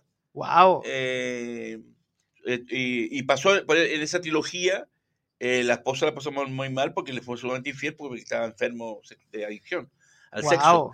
Y dice eh, que ese cáncer que le dio, que, que- que creo que fue la garganta o la, lengua, no la me lengua, acuerdo. Dicen que los médicos dijeron esto, que es producto al, al exceso de sexo oral que se hizo en ese periodo. Uf. Bueno, Yo lo leí, ¿eh? bueno, datazo que está dando usted. Sí, pues. pues lo leí. Bueno, aquí tenemos quizás su la historia. Eh, por cierto, lo de, yo lo dije otro día, el mejor cruce de piernas de la historia en Bajo Instinto. Eh, sí. Oiga, pero es que esa película. A ver, Ya él, él no sacó ninguna con Kim Basinger, ¿cierto? No, Ya, pero dentro de, no, no, no, hay aquí del conjunto de mujeres hermosas o actrices hermosas que cualquier hombre desearía trabajar, él tuvo la suerte de trabajar con muy buenas actrices, además, ¿no? Muy buenas actrices, que eran top en su época, como Glenn Close en esa época, antes de Cruella de Vil, mucho antes. mucho antes. Esa película es brutal, ojo, que hay que tener la atracción fatal. Por Dios, Es pues. muy, buena, es muy buena. mi querido teacher, usted Es sabe que usted, buena película. la, la, la, met- la metáfora o la moraleja de esa película es que si usted hace lo de la película, la va a pasar mal. Así que ya Sí, pues, por eso mismo, pero en todas esas tres películas, eh, se pongan pillines. exacto, y sobre todo en, en el acoso sexual que el tipo no quería, y por eso se llama acoso sexual, Pero y- que, porcha, si está en esa situación y- con y Demi que- Moore, y por la, Dios, y la mina, pues. y la chica lo acusa, Claro, la chica lo pues. acusa, y van a juicio y le hace la vida imposible, donde él, de verdad, bueno, es muy buena película esa película, eh, las tres son muy buenas películas, pero aquí tenemos su, quizás, su mejor actuación. Quizás su mejor actuación. No creo, no creo, porque la de Día de Furia también... Es que esa da rabia porque eh, no es Michael Douglas. Y no es Michael Douglas, no es el Mino, es, es tremendo. Es, es Día de Furia es de. ¿Qué director? Joe Schumacher. Joe Schumacher. Y esta, de su. De, que hablamos la semana de pasada, uno de. Oliver ídolos, Stone, Oliver Stone, que es Wall Street. donde interpretó al codicioso y ambicioso Gor- Gordon Gekko. No he visto la segunda, ¿eh? pero la- con la uno hizo todo, la hizo todo no, quise ver la segunda. Además que no estaba tampoco Charlie Chin. Bueno, aquí nos dice Bárbara, que se conectó, nos dice: puro sexual ese hombre, puro sexo. ¿Quién? ¿Michael Douglas, Michael Douglas. o yo? No, no, no, Michael Douglas, pues. No, porque no se, no se equivoca, ¿eh? mi querida Barra, no se equivoca. ¿eh? Eh, a lo mío es, como dice la canción de, Bárbara, de Rafaela Carrá, caliente, caliente. Bueno, hablando de calentura, señor Palma, aquí lo vemos con su hermosa mujer Catherine Zeta Por. Dios, qué envidia, po, qué envidia. Grande Michael, es mi ídolo también. Mira ahí. Y ahí con su, debe ser su hija, supongo. Sí, él tiene dos hijos muy joven esa. eh, tiene a su hijo eh, Dylan, que tiene 23 años. Y actor, si no me equivoco, ¿no? No lo sé. Y Caris, que tiene 18, creo. Él tiene otro hijo que es Cameron, del, ya muy mayor que el 78, pero tiene, con Caris tiene 71, tiene estos dos hijos que son muy jovencitos. Y, y no sé si serán actores, ahí desconozco. Bueno, aquí tenemos ya su, las películas que eran comedia. El padre inició como con comedia, con Romancing the Stone, que es una película muy chistosa. Se llama Dos bribones tras la esmeralda perdida en España. Sí. Eh, ¿Y qué película hizo Michael Douglas con Danny DeVito, aparte de esta? Él hizo, ustedes saben que Danny DeVito es un gran, pero gran ac- director.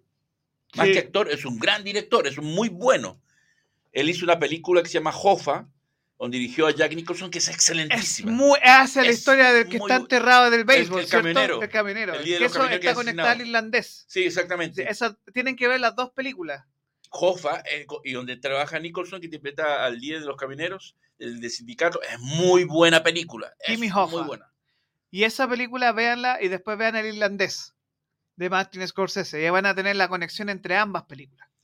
Y lo dirige a Michael Douglas en una muy buena tragi- eh, comedia, tragicomedia, porque mezcla eh, drama con un humor muy negro, que es La Guerra de los Roses, que es muy buena, La regla del oro. La Guerra de los Roses, eh, donde nuevamente interpreta con esta Kathleen Turner, que es una actriz que ah, hicieron mucha química y hicieron tres películas. Pero busquen La Guerra de los Roses, es la- el auge y caída de un matrimonio, eh, del amor cuando se conoce más lindo Al hasta odio. al odio que, que no voy a hacer spoiler, pero que hay muy trágicas consecuencias. Y que pasa de la comedia al drama más pesado que puede. Es una gran película, eh, lo- La Guerra de los Roses. Y, y es nuevamente Danny DeVito que la dirige. Mi- Danny DeVito hizo Matilde también, que es un clásico de los noventas. Es un muy buen director Danny DeVito. Dígame. Y Ah, perdón, ahí cuando recibió, ahora en mayo, le dieron la Palma de Oro en el Festival de Cannes como por actor, por su trayectoria. trayectoria. Un, un Palma de Oro honorífica. Bueno, eh, aparte del tema del cáncer, él se ha está un pelito más retirado de las películas últimamente. Se dedicó a trabajar con Avengers también, pero ha hecho más series que películas últimamente. Bueno, la película de Liberace, que también es una muy buena película. Es verdad. Es buenísima. Él lo último que ha hecho, digamos así, ha sido Ant-Man, estas películas de Ant-Man, del hombre hormiga, eh, de Marvel. Y también hizo una serie en Netflix con Alan Arkin que se llama, ¿cómo se llama? Los archivos, los, algo de los archivos, no sé qué cosa. Esta es la. Lluvia Negra. es- Lluvia Negra. Qué buena, por Dios. Eh, qué buena película. ¿Cuál es? cuál- pero es que la fotografía de esta película es brillante. Bueno, La fotografía de esta película es muy buena porque no es usual lo que uno ve en esta película. De verdad es muy buena película. eh, bueno, habitual en las cosas que más siempre Ridley Scott eh, cuida es la fotografía. Y esto es policía, ¿cierto? ¿No? Sí, es policial, pues es de este policía corrupto que viaja a Tokio con Andy García, que es su compañero, a entregar un, un, una- un delincuente, a entregarlo a la policía japonesa, y resulta que la, la yakuza, la mafia, los engaña eh, a la salida del avión, eh, se hace pasar por policía y se lo llevan. Eh, y él tiene que quedarse ahí en Tokio con Andy García a, a recuperar a este, a este detenido. Y bueno, pasan cosas que obviamente si no la has visto no te las voy a contar, pero que es muy buena película, dura dos horas y media, pero lo justifica absolutamente. Con Pero, la gran banda sonora de Hans puso- Bueno, aquí vamos uno a uno. Romancing the Stone, que es la. Eh, con la Kathleen Kennedy. Turner. Turner. La Kathleen Kennedy, la de Star Wars. me Es confunde, la de Star Wars. socia de mano Lucas. derecha de Spielberg. Atracción fatal. De 1 a 7. Un 6. Wall Street. Un 6. Esta, ¿Cuál es esta American President? Eh, interpreta al presidente de Estados Unidos, con de Rob Reiner, que hay un gran reparto en esa película. Está Martin Sheen, Michael J. Fox, Annette Bening. Es muy es una comedia buena. Comedia política. comedia política, pero con el repartazo que tiene, eh, vale la pena ver. Es un papel menor, pero no es mala. El juego muy buena. Un 6 también. A Perfect Murder no la. No, Esa eh, con Gwyneth Paltrow y Viggo Mortensen. Es un, es un drama más eh, de un tipo que, que está casado con Gwyneth Paltrow, que es una mujer muy, mucho más joven que él, y ya tiene un amante, que es Viggo Mortensen. Y él hace todo, al descubrir, hace todo una... Ah, esa es Para- muy buena esa idea, esa idea. eh, eh, y crear ese asesinato perfecto, matarlos ambos, creo, algo así. Sí. Es buena película. Traffic, Bueno, peliculaza. eh, yo creo que sí, pues una película importante. El Kominsky Method, esa es la serie. es la con- serie. Sí, Que que esa tiene varias temporadas.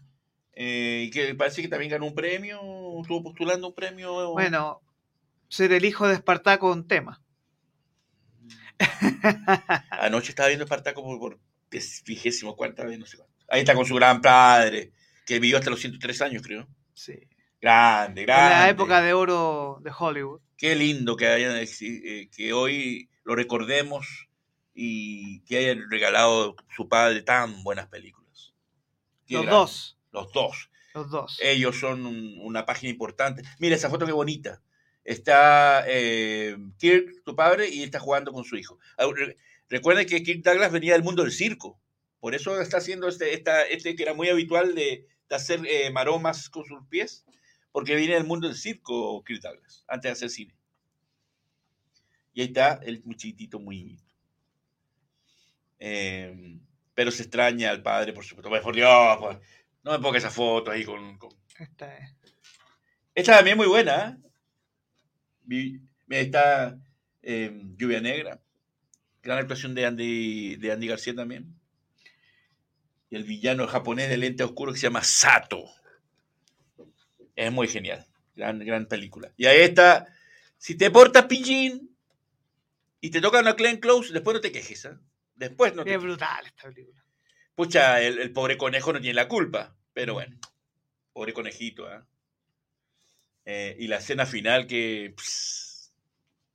esa yo la vi en cine y... ¿Cómo la gocé? ¿Cómo la gocé? Grande Michael Douglas. Que viva. Él, él es muy activo con las redes sociales. ¿ah? Yo lo sigo por, por Facebook y demás. Eh, Oiga, pero. déjeme, deme un segundo, que yo dejé una película que se me olvidó que hablamos la semana pasada de Val Kilmer por The Doors. Y hay otra película que es brutal, que es Garras. Que es muy buena película. Interesantísima, porque hace mucho, creo que hace un par de años nomás Idris Elba sacó una película similar. ¿Quién? Idris Elba. Ah, Idris Elba. Pero con este tema de los leones, que hay como una mitología construida. Ah, esa no la vi, ¿es buena? No, No, no, me tincó. No me tengo a mí tampoco, pero esta en particular es muy buena. Sí, esa la vi hace muchos años. Sí, sí, pero a mí muchos años atrás, pero muy, muy buena. De estos cazadores de De tigres. leones, de leones, leones, leones. Sí, Y entonces. eh, Que eh, supuestamente lo- eh, los espíritus tomaban el, cuerpo de los leones y atacaban las aldeas de la construcción del tren. ah, exactamente. Eh, bueno, ahí está como Defense, que es el nombre del personaje de Un Día de Furia. Defense. Él, él- en, el, en la. ¿Cómo se llama? En la placa del auto. ¿cómo se- se decía Defense. Así se apelaba él. Es la película favorita de mi querido Lando. No es mi película favorita, pero es una muy buena película. Quedo fascinado con. Bueno, ¿quién no queda fascinado con David Moore? ¿Quién no queda fascinado? No, pero en esa suerte, que Bruce esta- Willis, eh, ¿ah? eh, si no me equivoco, esta es eh, era una eh, tra- trabajador ingeniero informático, si no me equivoco, ¿cierto? Sí, está en el Sí. mundo de la informática y la, de las computadoras y es una alta ejecutiva, muy sexual, muy sensual. Y como no cae en su jueguito, él se pica la y lo demás, lo y la- demás. lo denuncia por acoso y es, es tremenda. Eh, pero bueno, en la, en la vida, en la vida pri- privada también Michael Douglas está la misma. Así. Em, bueno, Para cerrar, bueno, ahí tenemos los ganadores de este injusto pérdida que fue Glenn Close. Bueno, con a- ahí está, pues, ahí está la, la señora que usted le está, no, le está echando un poco de eh, disgusto. ¿no? No, no, a mí me encanta Cher, pero en este contexto en la- debió haber ganado la pareja por atracción fatal. Aunque a mí me maté de la risa viendo Moonstruck, muy, muy interesante. Eh, Luz de Luz, no, no, ¿cómo se Hechizo Luna. Hechizo Luna. Eh, Sí, estamos Pero- que era, da. ¿Sabes que a mí me da mucha rabia por Glenn Close? Porque ha tenido actuaciones muy buenas, Sobre todo hay una que actúa con el Jonathan Price, donde ella, ella Ah, esa es la, la esposa, se la esposa, The Wife, Mm. sí, donde ella le escribía los libros, es una tremendísima película, Sí, muy buena. muy buena, Sí, sí, y muy que buena. no entiendo cómo no ganó el Oscar por esa película también. Es Bueno, una eh, tremenda actuación. Esa, era, esa es una ju- jugareta del Oscar que era la máxima favorita y no le quisieron dar el premio. Y Glenn Close ya tiene como ocho nominaciones a Mejor Actriz y no lo ha ganado todavía. O sea, se le, le van a dar un honorífico y ya toma. Eso es todo. Y da rabia porque Glenn Close, ella ha tenido otras actuaciones en Deseo de Hombre, si no me equivoco, en una. Eh, Eh, no, me, no me acuerdo, porque también postuló al Oscar por esa actuación. Eh, mm, no, sí. sí, ha eh, tenido muchas películas Glenn Close. Bueno, que esta era la película, era, era, la momento, película, era, su momento, Era su momento. Era su momento para recibirlo. Eh, la buena esposa, la esposa se llamaba esta del Sí, 2017. sí, la esposa. era su momento y le dio una Cher. Que tiene un papel simpático, pero obviamente ante Glenn Close no había nada que hacer. Pero acuérdense que es el Oscar. También salió en Relaciones Peligrosas. Eh, Dangerous Lessons con John Malkovich y Uma Thurman, Michelle ¿cierto? Pfeiffer, Michelle Michelle Pfeiffer, sale una, creo una Thurman muy jovencita, pero y sale Keanu Reeves también muy jovencito. Esa- e- ella tiene por lo menos unas 7, 8 nominaciones al Oscar y no la han querido dar. Y, y- y se- y yo sé que se la van a dar un, un próximo año un, un honorífico y con, con Mira esa foto que buena. Puro ganador al Oscar a mejor actor. Puros malos. Puro fome. Michael Douglas, Adrian Brody, Penn, Ben Kingsley, Anthony Hopkins y Robert De Niro, ¿cierto? O sea, puro novato, puro nuevo. No, pu- puro bueno penca. Puro, puro, sí. Pu- puro actor de, del Paseo Humá. No, no, ah, Circo Timoteo. no, Eh, pero de los- de puro malo, puro malo. Puro circo de las tachuelas, sí. No, pero es que hablamos de un grande. O sea, yo de verdad. eh, Ahora la pregunta. Ah, ¿Lo puede agrandar un poquito? ¿Ah? ¿Le puede poner la foto de los... Le va a preguntar, le hace una pregunta a usted. Ya a los que están viendo. La foto esta de los, de los, los malos, los fome. Eh, ¿La puede poner? Ah, Ahí está, está. Ah, todavía no la veo yo, pero bueno. Eh, ahí está. Eh, para usted, mira, no, está Hopkins ahí. Ojo, Hopkins. Eh, está Hopkins ahí. Eh, para ustedes, y para usted, Miguel Orlando, de los seis, ¿cuál es el mejor actor? No está ahí. Ah, Ahí no está. no me va a decir Ryan Gosling, ¿no? Eh, Pedro Pascal. no, no, no. No, no, no. Se acabó el programa, señores. Gracias, el próximo día nos vemos. No, eh, me falta el Pachino ahí. Yo soy más Pachino que De Niro, por si acaso. Aunque ahí falta el más grande, Mohamed Ali. Marlon Brando. Mm, Falta el más grande. Ahí difiere un poquito. No es el más grande. Eh, Para mí no es el ¿Y quién me falta ahí también dentro de los ganadores? Para mí, Jack Nicholson. No. Yo creo que ah, yo creo que ahí sí yo diría que el más grande para mí sería Sí. Nicholson. De esta generación, porque hay Adrien Brody, Champagne, pero, o sea, Ben Kingsley es un monstruo. Y el que está al lado, por Dios. Es más, Y el que está al lado. es más, pero eh, no, yo creo que Michael Douglas, parte de ese grupo, se lo merece. Se merece estar entre los grandes. Y es de los grandes. Es un ganador de cuatro premios, para que se hagan igual que Al Pacino. Al Pacino también tiene los cuatro premios grandes en Estados Unidos. Es Globo de Oro, Oscar, Emmy, Tony. Y no hay más. Si es que no se ha ganado Grammy. Dice que no se ha ganado Grammy. Narrando un cuento, un libro. Que es ahí donde ganan todos los actores cuando narran la versión eh, para cuento, para libro, para disco de un cuento, de una película. Bueno, aquí lo vemos con quizá una de sus las mejores películas de esa época que fueron controversiales, además. Muy controversial la actuación fatal. Él siempre está involucrado en películas súper controversiales. Eh, Eh. pero que la historia, eh, la historia se las trae. Te quedas vivo de verano, conoces a una mujer atractiva, tienes tu revolcón y si supuestamente acordamos que nadie va a saber, Se- ¿qué problema bueno, hay? po? ¿No? Pero Pero- se vuelve loca. Pero ella, Es psicópata. ella confunde las cosas y lo que fue un fin de semana para pasarlo bien, eh, ella lo confunde porque ella se enamora o se obsesiona por él y él, no, pues él, él estaba clarito, este va a pasarlo bien y después de ahí no nos conocemos. Pero ahí todo lo malo, pues, le tocó una... Y aquí tenemos quizás una de las pocas actuaciones donde usted dijo abiertamente que Matt Damon no es Matt Damon. No, Y, de- y me alegro. yo no sabía que era por Steven Soderbergh. Muy buen director. Por eso mismo. Sí. Ahí está la mano de un gran director que hace que Matt Damon no sea Matt Damon y con papel haciendo. Fíjate que lo mejor es. Yo no, parece que los papeles de gay le funcionan a Matt Damon, porque las únicas dos películas que lo he visto sin ser Matt Damon ha interpretado a un gay. En Talentoso Señor Ripley Y en, y ya está. Y en Oppenheimer. y en Oppenheimer, que lo- me la compré como militar. Pero. Pero esta es, un drama brutal, esta película. Eh, no, es, no, es, no es fácil. No es no fácil. es fácil y, y es todo una vida que uno desconocía de este personaje y, y que es real. Porque este personaje de Matt Damon, que es un amante con el que vivió cinco años, existió. No es un, no es un invento.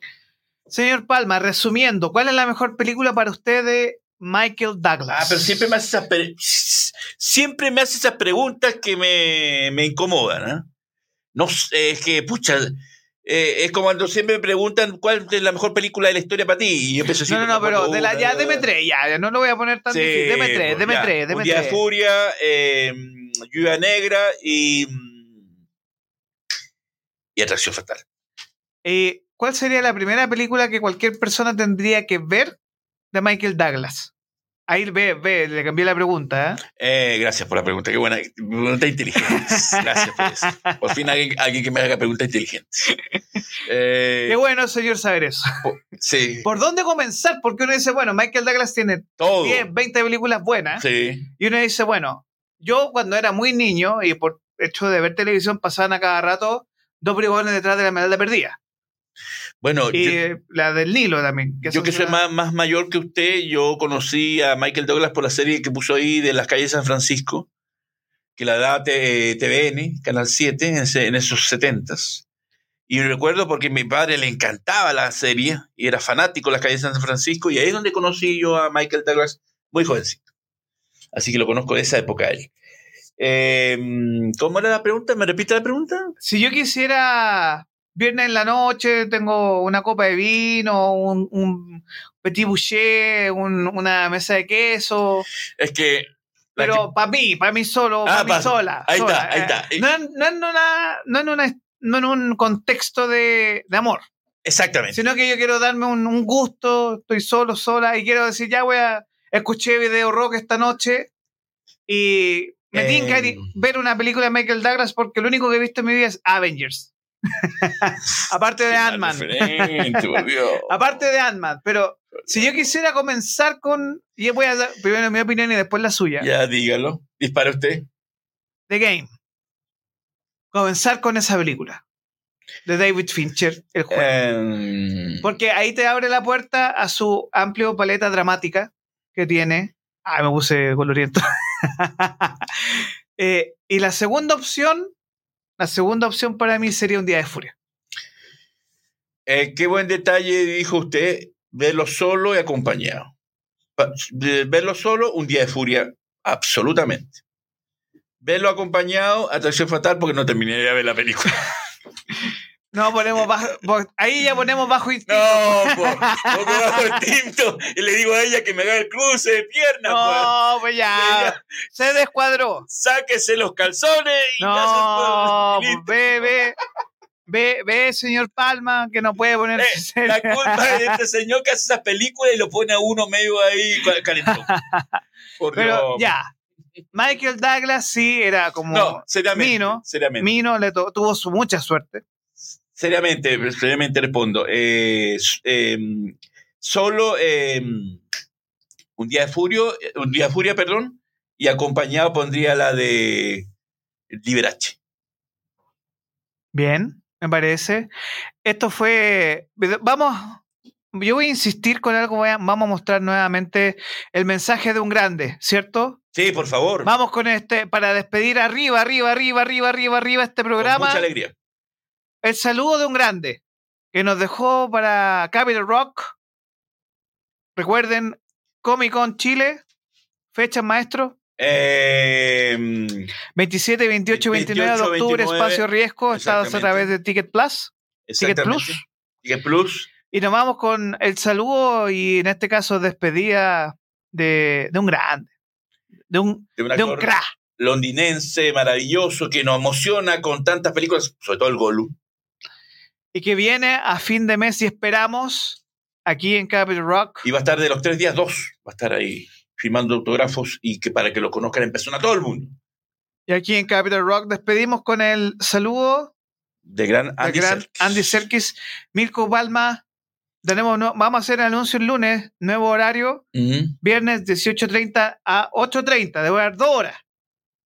Generoso. Dos horitas. por, por eso lo quiero tanto. Dos horitas para que tanto. hablemos de cine, lo pasemos bien, porque la gente lo pasa bien escuchándonos. Mirko, palabras, 30 segundos para despedirnos. Bueno, grandioso este capítulo número ya tengo- 11. Ahí está, capítulo 11. Ah, se salió el papelito, pero bueno, ahí lo tengo. Capítulo 11 11. de Video Rock. Yo feliz siempre venir a esta radio y los viernes va a ser más feliz. Así que muchas gracias por acompañarlo, a la gente que nos vio ahora, a la gente que va a ver la grabación ah, en YouTube y en distintas redes sociales de la radio. Y estaremos hablando de, vamos a seguir hablando de la Comic Con. Eh, gracias a Karina Vergara por, el video y estaremos en comunicación por ello. Y, eh, y, ya desde allá adelanto mis impresiones de, porque vamos a comentar El Exorcista que se estrena el próximo jueves, la nueva versión. Paz y amor, como dice Ringo, se cuidan mucho, buen fin de semana y nos vemos el próximo viernes. Nos vemos el próximo viernes aquí en Video Rock, en Capital Rock. Recuerden seguirnos en nuestras redes sociales que están aquí arribita, arribita, arroba nuestro Instagram, Capital Rock-Chile, nuestro canal de YouTube, eh, Capital Rock Media, y en Twitch, Capital Rock-Chile.